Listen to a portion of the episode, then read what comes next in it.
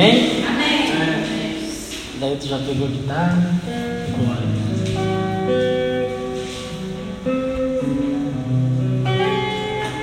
Vocês ainda têm fogo de Deus aí? Eu sempre pergunto isso. E eu estava na hora do louvor e eu falei para Deus, acho que eu não vou perguntar não, hoje eu tô mais quietinho. Hoje a igreja parece estar mais quietinha. Aí eu falei, não vou perguntar se o povo tem fogo ainda. Mas aí o Espírito Santo começou a ministrar fogo no meu coração, que o amor de Jesus ele é fogo.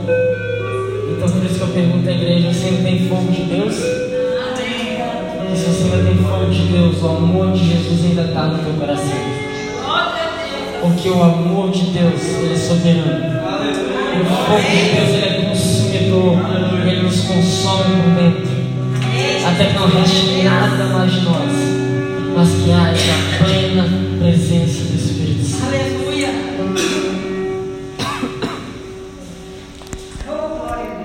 A gente não vai abrir a Bíblia agora, não?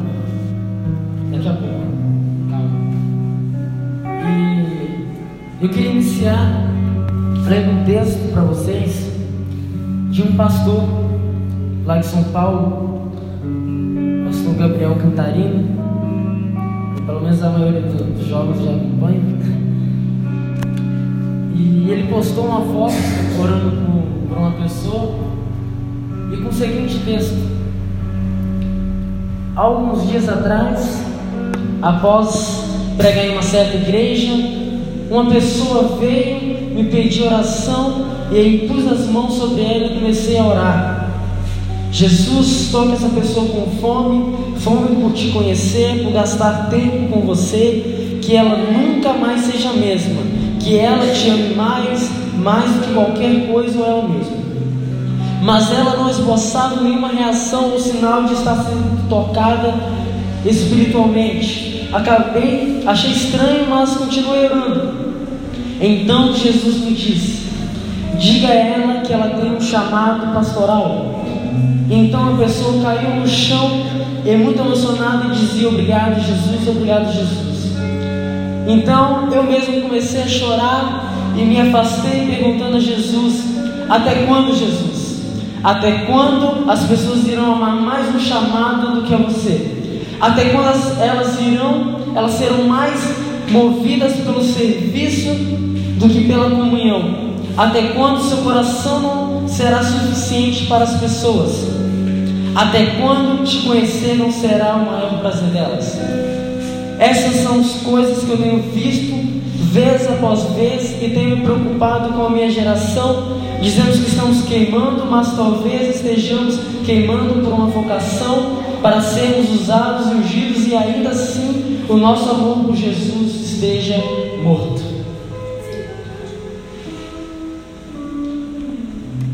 Isso é muito profundo,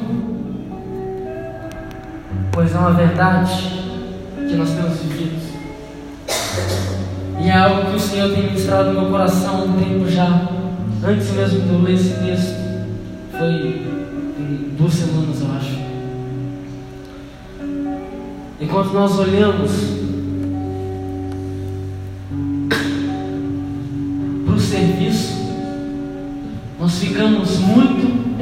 e entusiasmados com o serviço da obra de Deus. Não é verdade?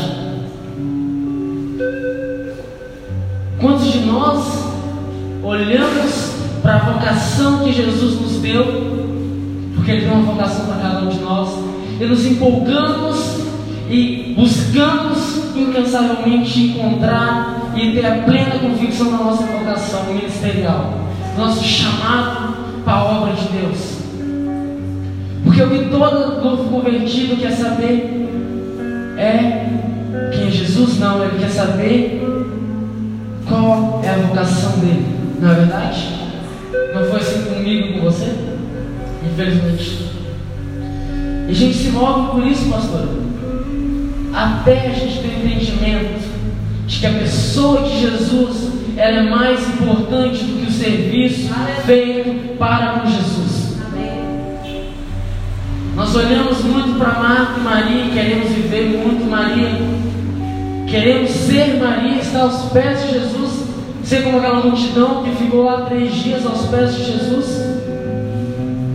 Só que quando nós nos movemos em favor do serviço, nós nos tornamos Maria, nós nos tornamos Marta, porque nós queremos servir, nós queremos servir e paramos de adorar. E aí que está o perigo. E por isso que é mover em um avivamento, buscar avivar uma igreja, porque nós nos movemos por serviço e deixamos a adoração. Talvez você diga, ah, mas eu não. Mas no momento que você se colocar na posição de serviço, você vai ver que o serviço ele sempre vai roubar o seu coração se você não der atenção para a adoração. Maria, o coração dela não foi roubado pelo serviço, porque ela permaneceu na adoração. Porque se quando Marta, a irmã Marta, olhasse para Maria, para Jesus e dissesse: Não se importa que eu sirva só, Jesus tivesse olhado para ela e falado: E me importa, Maria sirva com sua irmã. Jesus teria tirado a posição de adoração de Maria teria colocado ela na posição de serviço. Então Maria teria perdido a adoração. Então ela só iria se mover a Jesus pelo serviço. Parece algo fútil, mas é algo perceptível. Estava evangelizando no domingo e o Senhor tem movido meu coração nisso. Que nós, nós principalmente nós cristãos, engrandecemos os pecados visíveis, os pecados que escandalizam as pessoas, mas nós mascaramos e anulamos os pecados que nem nós mesmos vemos. Porque nós dissemos, nossa, eu não estou pecando. Então nos tornamos autossuficientes. Por isso, quando olhamos, somos pecadores porque achamos autossuficiente. Por não pecar coisas que as pessoas veem. Mas é melhor aquele que peca e, a, e as pessoas veem ele se arrepende do que aquele que diz que não peca, pois ele já está cometendo pecado. Porque isso é para nós. Isso é para que avive a igreja de Cristo. Porque o movimento, o serviço, os congressos, as conferências, elas não vão avivar. Elas só vão amontoar pessoas. Isso é muito bom, não é errado. Mas isso faz com que nós nos perdemos da adoração e entramos no serviço. Eu vi um dia alguém pregar e dizer sobre Saul que Saul passou a se mover pelo serviço. O profeta dizia o que ele tinha que fazer e ele fazia, mas Davi permanecia na adoração. Porque mesmo ele sabendo o que ele devia fazer, ele continuava adorando a Deus, para saber o que Deus queria, não que o profeta ia dizer. A mesma coisa a gente vê em Êxodo, quando Deus quer falar com o povo, mas o povo não quer ouvir, até tenta, mas fica com medo da voz de Deus. Então fala, Moisés, o que Deus falar, nós vamos acatar. Porque o povo não queria relacionamento com Deus. E nessa noite eu queria que você abrisse comigo. No Evangelho segundo João, capítulo 1, verso 1.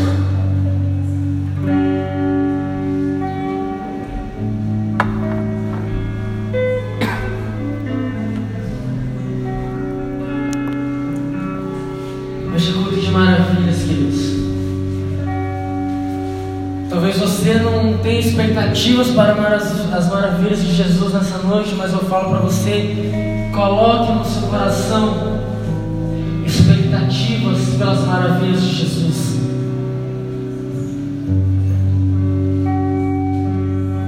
Todos acharam? Amém?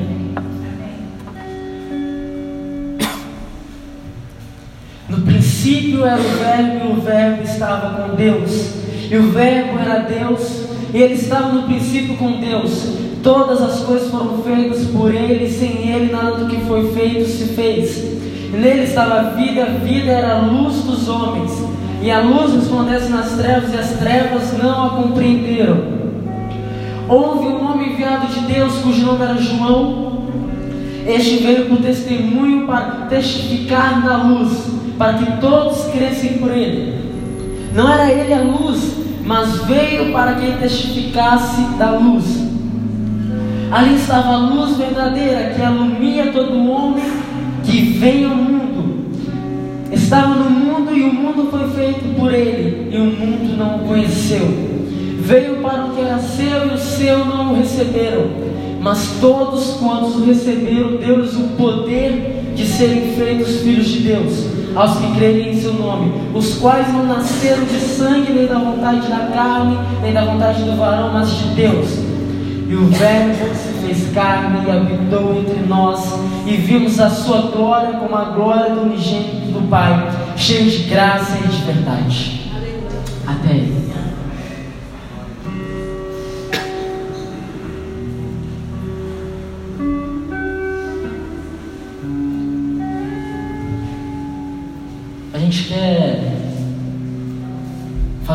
Direitinho, tudo bonitinho. E é muito bonito a gente fazer tudo, sabe? Programado. Mas nós damos espaço sempre para o Espírito Santo. Na verdade, o Espírito Santo está sempre à frente, nos direcionando. E o Senhor ele se move conforme a necessidade da igreja. Então, todo momento que você passa a ter uma necessidade diferente, o Espírito Santo ele vai se mover com a sua necessidade. Porque Jesus veio para a nossa necessidade que é a necessidade de sermos salvos. E essa necessidade é uma necessidade que não muda. E como foi falado sobre curas, sobre maravilhas do Senhor nessa noite. Lembra, pastor, que eu falei essa semana passada sobre é, palavras proféticas, ações proféticas? E o Senhor falava no meu coração na hora do louvor que nessa noite Ele tem um vento profético sobre nós uma unção profética que tem sobre essa igreja. E Deus, Ele trabalha com profecias, querido. Jesus veio com profecias. Nós recebemos promessas de Deus. E Jesus deu promessas para nós. Jesus vai voltar em cima de uma promessa. E nós vamos herdar a vida eterna por uma promessa. E nós só cremos que Jesus pode nos curar por uma promessa. Então tudo que é promessa que ainda vai acontecer é uma profecia. O Espírito Santo, Ele quer se mover em nós. Ele quer liberar coisas novas e ocultas que nós não conhecemos. Mas nós precisamos deixar Ele trabalhar. Precisamos deixar o Espírito de Deus agir sobre nós. Nós lemos 1 João e falamos do início de que Deus era o Verbo, que Deus estava ali no início. Depois nós lemos que o Verbo se fez carne. Sabe, eu e você lá em Gênesis, nós somos criados. Lá em Gênesis vai dizer que Deus criou todas as coisas. Deus criou os céus e a terra e tudo que nela há. Ele começou a criar todas as coisas com perfeição e excelência. Então, depois que isso tudo estava pronto, ele vai lá e cria o homem, para que o homem governe sobre a terra. Mas lá em Gênesis 1, o Senhor vai dizer o seguinte: E disse Deus: Façamos o homem a nossa imagem, conforme a nossa semelhança, e domine sobre todos os peixes do mar, sobre as aves do céu, sobre o gado, sobre toda a terra, e sobre todo o réptil que se move sobre a terra. E criou Deus o homem à sua imagem, a imagem de Deus o criou, macho e fêmea os criou. Então Deus, em conformidade com a Trindade, Ele disse: façamos o homem a nossa imagem, conforme a nossa semelhança. Ou seja, Deus quis nos criar para nos parecermos com Ele. Ele nos criou com o propósito de governarmos sobre tudo aquilo que Ele fez. Nós habitássemos no Éden e estivéssemos ali, plenos em Deus. E assim foi. Só que o homem, ele pegou, na verdade não foi o homem, foi a mulher. Depois o homem pegou.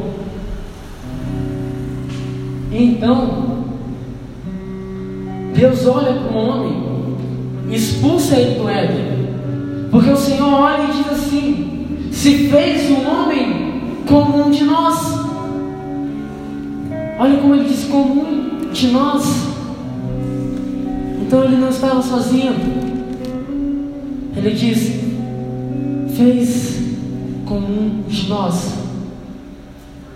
E nisso ele diz: tirar um daqui, tirar eles daqui, para que eles não estendam a mão e comam do fruto da árvore da vida e vivam eternamente. Mas, Fernando, se o propósito de Deus é que nós vivêssemos com Ele lá, como que Ele não ia poder comer do fruto e viver eternamente? O homem, se ele não tivesse o conhecimento do bem e do mal, ele nunca teria o desejo de comer da vida eterna, do fruto da árvore da vida. Porque Deus sabia que por eles conhecerem o bem e o mal, então eles iriam desejar ter a vida eterna. Não seria bom a vida eterna? Seria maravilhoso. Mas o mais maravilhoso que nós vamos ter, porque lá em Apocalipse 2,7 diz que ao vencedor dar-lhe do fruto da árvore da vida. Ou seja, quando nós vencermos em Cristo Jesus, o Senhor irá dar para nós aquilo que lá no início não foi dado direito ao homem. Porque o homem estava no corpo corruptível. O homem era, era corruptível assim como nós somos. Só que nós, quando fomos transformados em glória por Cristo Jesus, aí então nós teremos direito ao fruto da árvore da vida, para que nós estejamos eternamente na eternidade com Jesus Cristo. E aí que a gente começa a ver o propósito de Deus se cumprindo em Jesus Cristo. Jesus estava plenamente com Deus, assim como no princípio. Porque se você for ler em João, em João 17, Jesus vai dizer que Deus dá-me a glória que eu tinha no princípio, antes da criação do mundo. Então Jesus estava pleno com Deus antes do mundo ser criado. Jesus estava pleno com Deus na criação do mundo e depois da existência do mundo. Então Jesus, ele se faz homem meio de nós. E o Verbo se fez carne e habitou entre nós. Jesus ele não veio como um anjo, ele não veio como uma fumaça, uma nuvem, um fogo, não, ele veio como um homem. E quando nós começamos a olhar para Jesus, não apenas como Deus, mas sim como homem, assim como nós, então nós começamos a ver que Jesus ele também estava sujeito a todas as coisas. Não foi fácil para Jesus também suportar todas as coisas, porque senão ele não teria dito, Pai, ajuda-me. Senão Deus não teria mandado os anjos para o confortar, porque ele soava sangue por causa de nós. Mas nós olhamos apenas para Jesus glorificado, então nós vemos muita dificuldade de nos parecermos com Jesus, porque Ele é glorificado, então não tem como eu e você nos parecermos com Ele. Mas quando nós olhamos para Jesus como homem, e aí nós estamos aqui olhando para Jesus, e Jesus olha aqui para nós e diz: Vinde aprender de mim, que sou manso e humilde de coração. Olha, um princípio para que nós nos parecemos com Jesus. Vinde a mim, aprenda sobre mim, aprenda sobre como eu vivo, como eu ando, como eu vejo, como eu faço todas as coisas. Jesus ele não julgava as pessoas por, aquela, por aquilo que elas estavam fazendo, mas ele olhava o coração daquelas pessoas. A prostituta ia ser apedrejada, mas Jesus olhou e disse: Se você não tiver pecado, tire a primeira pedra. Mas Jesus não estava olhando para o pecado externo daquelas pessoas. Jesus estava olhando para o coração de cada uma delas. Então não tinha como aquelas pessoas dizer que não teriam pecado. Porque Jesus sabe que o maior pecado está dentro de nós. Ele só é revelado às vezes, mas ele está dentro de nós. O desejo pecaminoso está dentro de nós. Não é algo que vem de fora para dentro, mas sai de dentro de nós. Jesus ele veio para iluminar os homens. Só que os homens não quiseram, as trevas não quiseram receber a luz de Jesus. E João Batista foi um homem que ele preparou o caminho. Ou seja, ele mostrou o caminho. E quando nós olhamos para o caminho, nós vemos Jesus, porque quando ele estava preparando o caminho, ele tinha preparado e muitos já tinham crido e muitos já estavam seguindo. Então Jesus aparece. Jesus aparece como glorificado? Não, Jesus não tinha nem recebido o Espírito Santo sobre a vida dele, a virtude do Espírito Santo. Mas ele não era Deus, ele era Deus, mas ele era homem. Então ele foi lá, sem pecado, se batizou, para dizer: Olha, eu sou homem, eu me batizei, você também consegue ser homem e se batizar. Você também consegue ser homem e se arrepender daquilo que você fez. Então ele vai lá e se humilha. Isso é uma humilhação aos nossos olhos, aos olhos daqueles que não compreendem o arrependimento. Que ah, mas você está se batizando, se arrependendo, mas isso não é errado. Isso não é errado quando você não sabe aquilo que é o correto. Porque você não tem um compreendimento daquilo que é sério, daquilo que é santo. Então por isso que nós olhamos e vemos a perfeição de Jesus, conhecemos aquilo que é totalmente reto e santo. Então nós olhamos para nós e nos arrependemos daquilo que nós fizemos de errado. Zaqueu ele não olhou para Jesus e se prostrou e disse que queria dar todos os seus bens perdeu metade dos seus bens para os pobres, é aquilo que ele tinha fraudulado, porque Jesus tinha dito algo para ele, mas sim porque ele viu a perfeição de Jesus. Mas ele olhou para Jesus como homem. Então, como homem, Jesus ele era irrepreensível. Mas Fernando, nós erramos, nós pecamos, sim, mas nós andamos ao lado de Jesus para que nós nos parecêssemos com Ele, pois principalmente e inicialmente nós somos criados para nos parecermos com Deus. Ou seja, desde a sua criação, desde a minha criação, nós somos criados para nos parecermos com Deus. Só que isso não foi o suficiente, precisou Deus vir até nós, na nossa forma humana, para que nós nos parecêssemos com Ele como um homem. Deus facilitou as coisas. Porque nós não sabíamos como era a face de Deus, nós não sabemos, mas Deus habitou na terra entre nós como homem, exemplo para que nós andássemos e seguíssemos conforme Ele. E nós vemos dificuldade.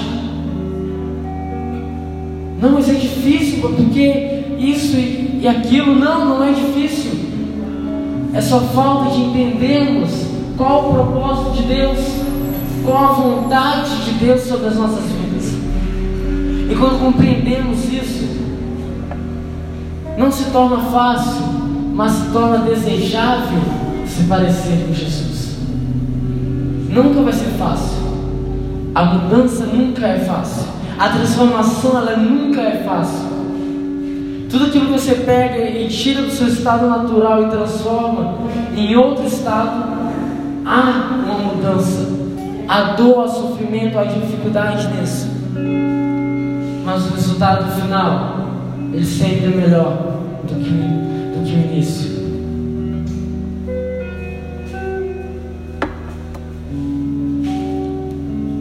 Mas a todos, mas a todos quando receberam, deu-lhes o poder de serem feitos filhos de Deus, aos que crerem em seu nome. Olha, eles estavam no mundo, mas o mundo não conheceu. Seja, Jesus ele veio ao mundo como Deus, mas o mundo não conheceu ele como Deus. Ele manifestou o reino de Deus, mas o povo ainda não acreditava que ele era Deus. Ele veio para o seu, para o povo que ele elegeu como seu, porém, eles não quiseram. Mas mesmo assim, Deus nos deu o poder, não é apenas direito, é um poder de sermos chamados filhos de Deus, de sermos filhos de Deus. Então você passa por uma transformação, por uma mudança e deixa de ser criatura, ser criado para ser a imagem, segundo a semelhança de Deus, e passa a ser filho de Deus. Olha o nível que Deus nos leva a partir de Jesus. Não somos apenas criaturas que Deus quer um relacionamento conosco e que Deus quer que nós nos parecemos com Ele, mas Deus nos faz filho dele, assim como Jesus é seu filho. Então, se nós passamos a se tornarmos filhos de Deus, se nós temos um pai, nós temos direito a tudo aquilo que nosso irmão mais velho tem. Jesus, o primogênito, tem direito a todo o reino de Deus. Então nós, como irmãos de Jesus, nós passamos a ter direito ao reino de Deus. Por isso que o João Batista ele anunciava: é chegado o reino de Deus. E aí Jesus vem como reino de Deus, ele começa a pregar: chegou o reino de Deus. Está aqui o reino de Deus. E ainda as pessoas perguntam: Jesus, aonde está o reino de Deus? Está aqui, está lá, está em algum lugar? Aí Jesus dizia: olha, não, o reino de Deus está em vós, porque o Espírito de Deus está em nós, o Espírito faz parte de Deus, então eles são um consigo mesmo. Então nós temos direito a tudo aquilo que pertence a Jesus. Mas nós não cremos nisso, ou talvez nós deixamos isso de lado, ou nós preferimos as promessas de Cristo, nós preferimos a, as bênçãos de Cristo, aquilo que foi profetizado, aquilo que foi é, dito por Jesus, do que aquilo que Jesus realmente tem poder para nos dar, que é o reino de Deus. Não amontoeis tesouro na terra, onde a traça corrói, onde a ferrugem destrói.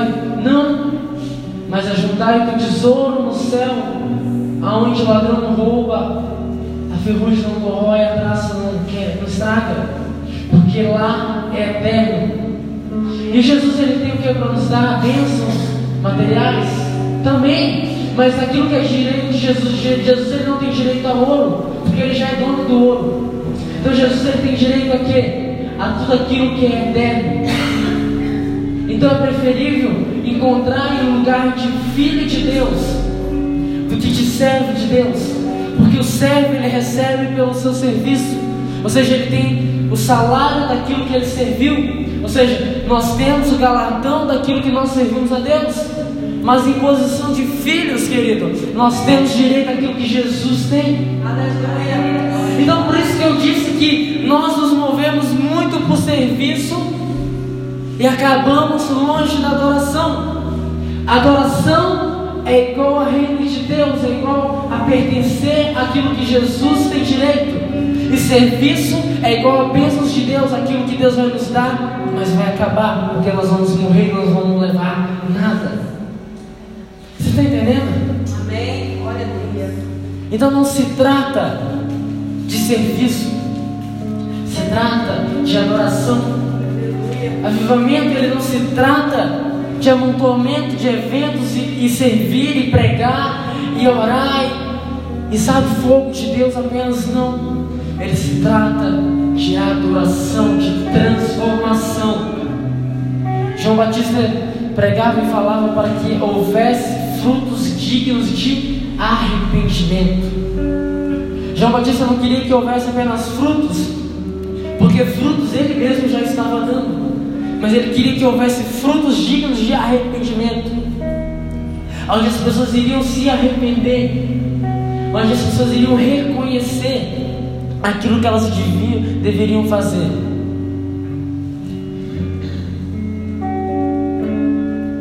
E o Verbo se fez carne, habitou entre nós e vimos a sua glória como a glória do unigênito do Pai, cheio de graça e de verdade.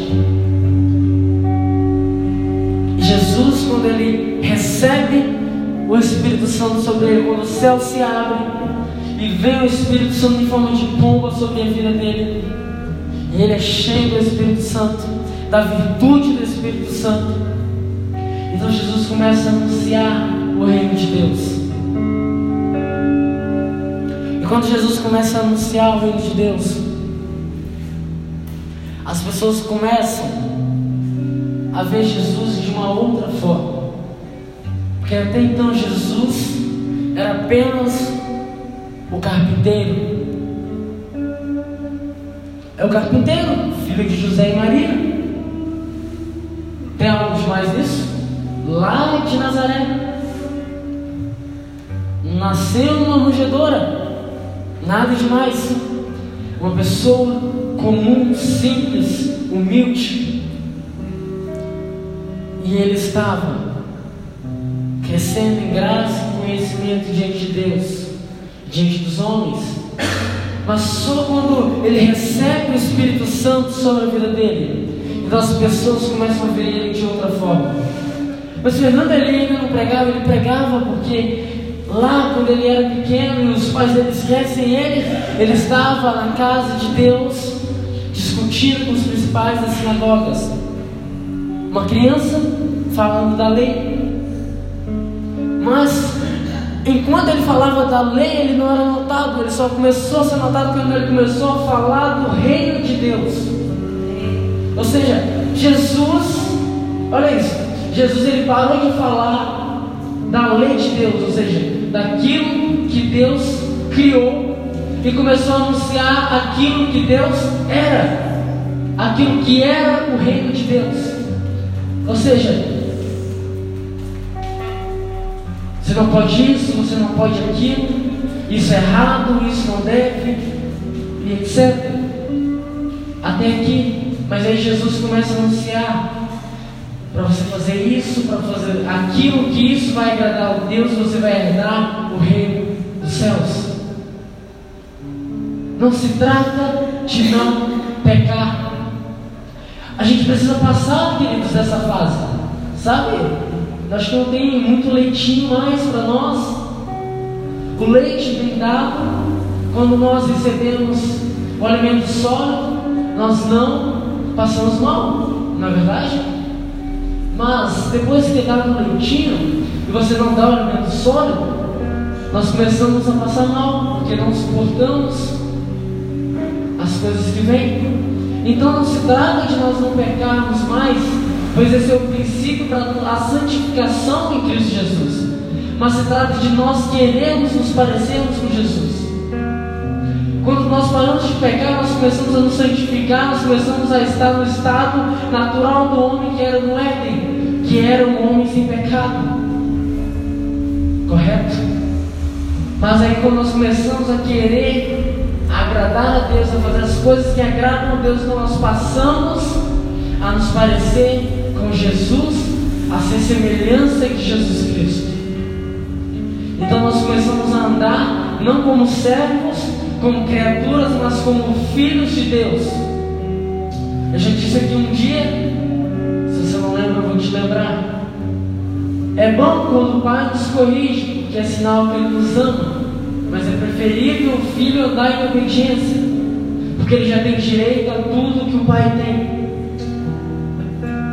Nós, como igreja, quando nós começamos a nos mover a conhecer a Jesus Cristo, a ter o conhecimento de quem Jesus Cristo é, então nós passamos ao nível de filhos.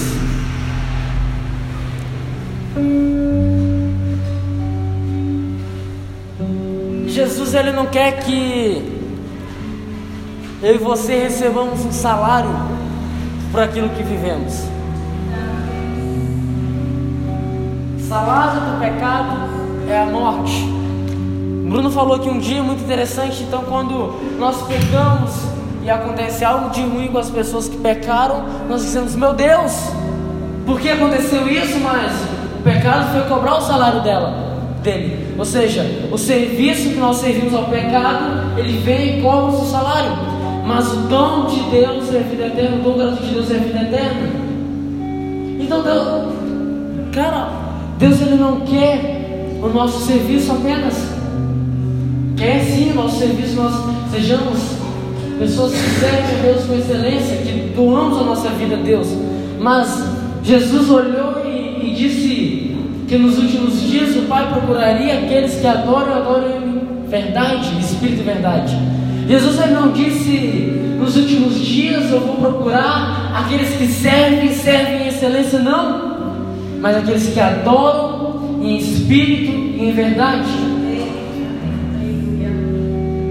Adoração ela não anula o serviço, mas a adoração faz o serviço com excelência. Porque você não serve para adorar, mas você adora para poder servir. Então não se trata de servir a Deus para ser recompensado por Ele, mas adorar a Deus porque a nossa recompensa nós já recebemos em Cristo Jesus. E você já recebemos, querido, a recompensa em Cristo Jesus. Qual que é a maravilha que nós precisamos hoje? Cada um sabe a sua, mas você já recebeu em Cristo Jesus. Os céus eles foram abertos, mas não tem relato de serem fechados. Nós só não recebemos aquilo que nós não estamos prontos para receber.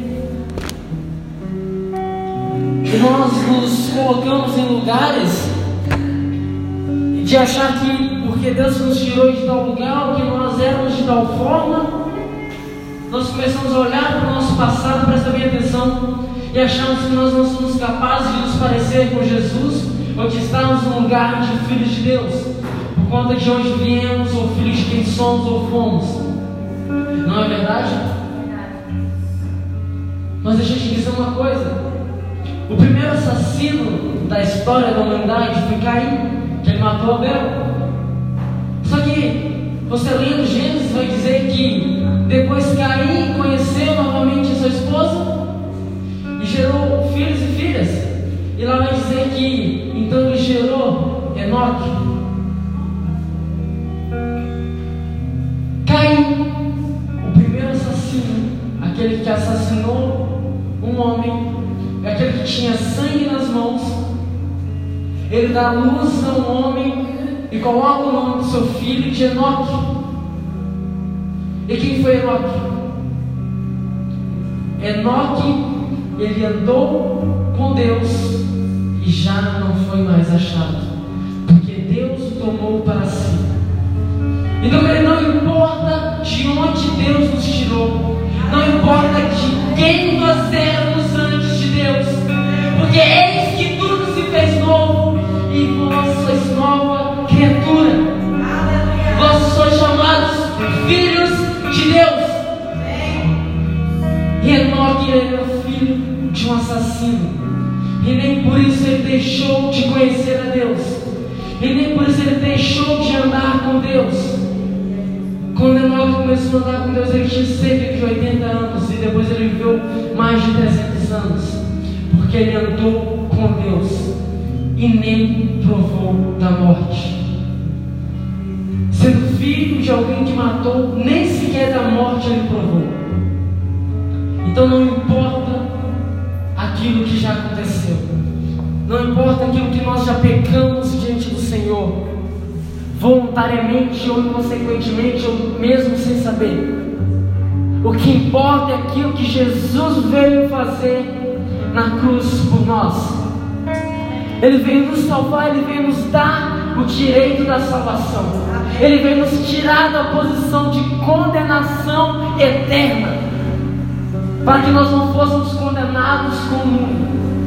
Ele veio nos colocar na posição de filhos de Deus e dar por herança a nós o reino dos céus. Então ele não veio fazer pouca coisa, querido. Ele não veio apenas te salvar. A principal obra de Jesus é a salvação para nossas vidas. Mas não é apenas a salvação, mas é a vida eterna, é o reino de Deus, é ter direito a tudo que Ele tem. Jesus ele quer que nós estejamos assentados junto com Ele.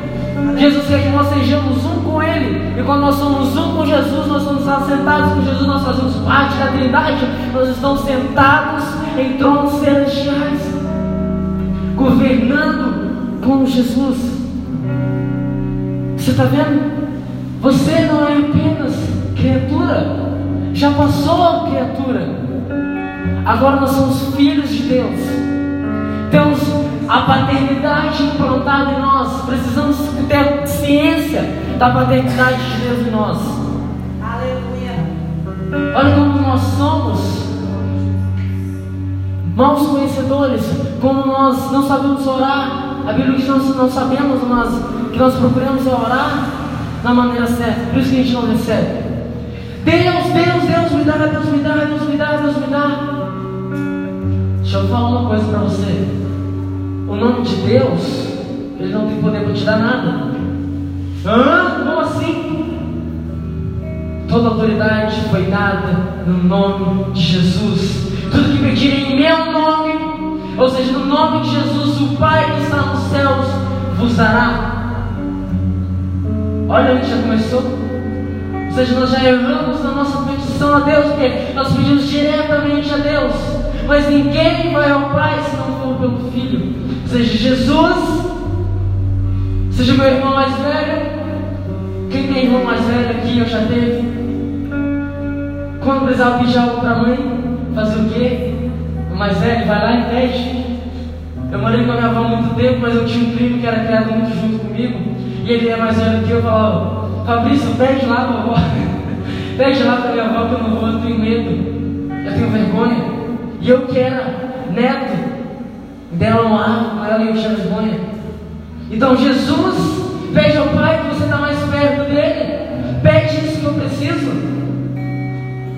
E aí depois nós esquecemos também do Espírito Santo e deixamos ele de lado, porque a Bíblia nos diz que o Espírito Santo ele leva a nossa súplica e oração a Deus, porque nós não sabemos como convém orar. E ele intercede por nós com gemidos inexprimíveis.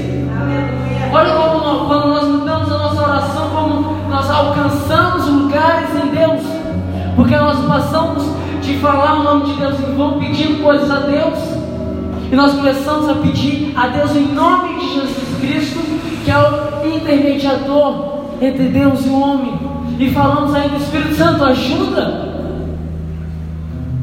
Como será mais eficaz a nossa oração?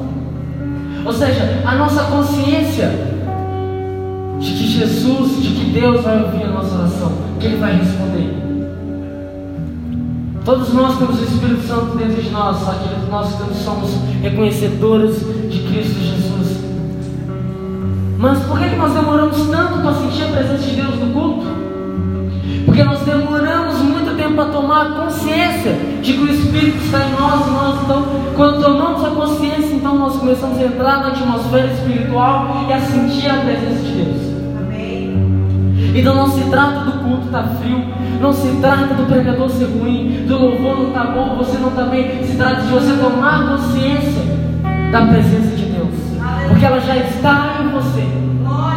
O Espírito Santo ele já está em nós, já foi implantado sobre nós, já veio a promessa de Jesus sobre as nossas vidas, de que o Espírito estará convosco até a consumação do século.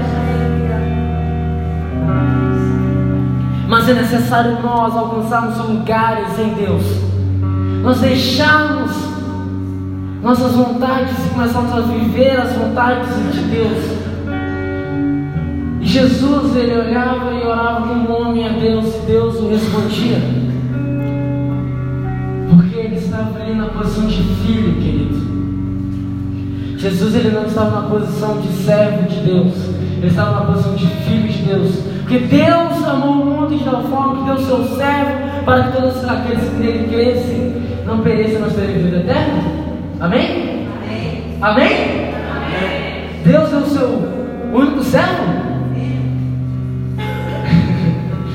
Então Deus não deu o seu servo, ele deu o seu filho. E Jesus, quando orava, ele se colocava na posição de filho. e nós compreendemos a paternidade de Deus. Eu tenho certeza que quando eu estou falando, você tem lembrado da sua paternidade, da paternidade que você tem em Deus, da posição de filho que você tem em Deus. Só que nós não praticamos, nós esquecemos dessa posição. E quando nós perdemos a posição de filho, nós passamos a viver a posição de servo. Então nós nos movemos pelo serviço, nós queremos o serviço, a recompensa do serviço e deixamos a adoração, deixamos o primeiro amor. Então a igreja ela parece ficar morta, ela se apaga e ela acaba, porque ela deixa o primeiro amor e o primeiro amor é a adoração. Amor é querer o coração de Jesus, é querer ser como Jesus é.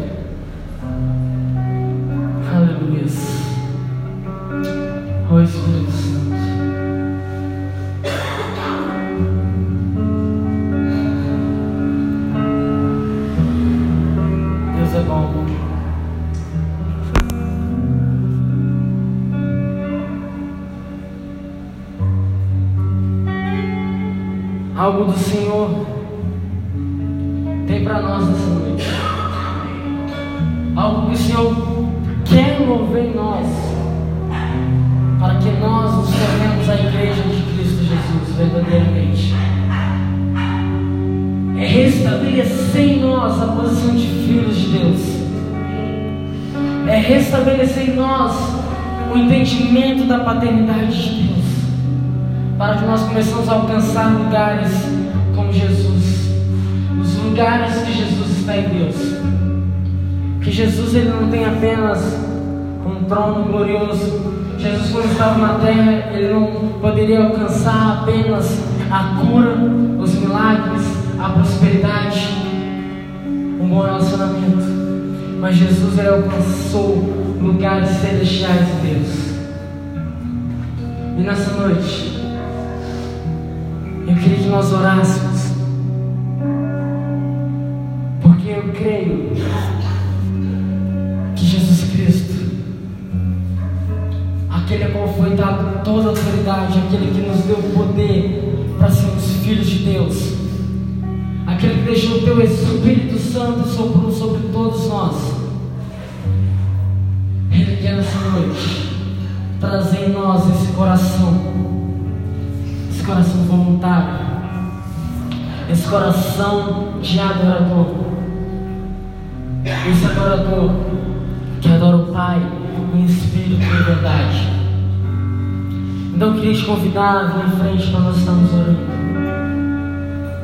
Para que Jesus ele restabeleça em nós a posição de adoradores. Pode se colocar de pé, igreja. Para que o Espírito Santo coloque em nós a excelência da adoração.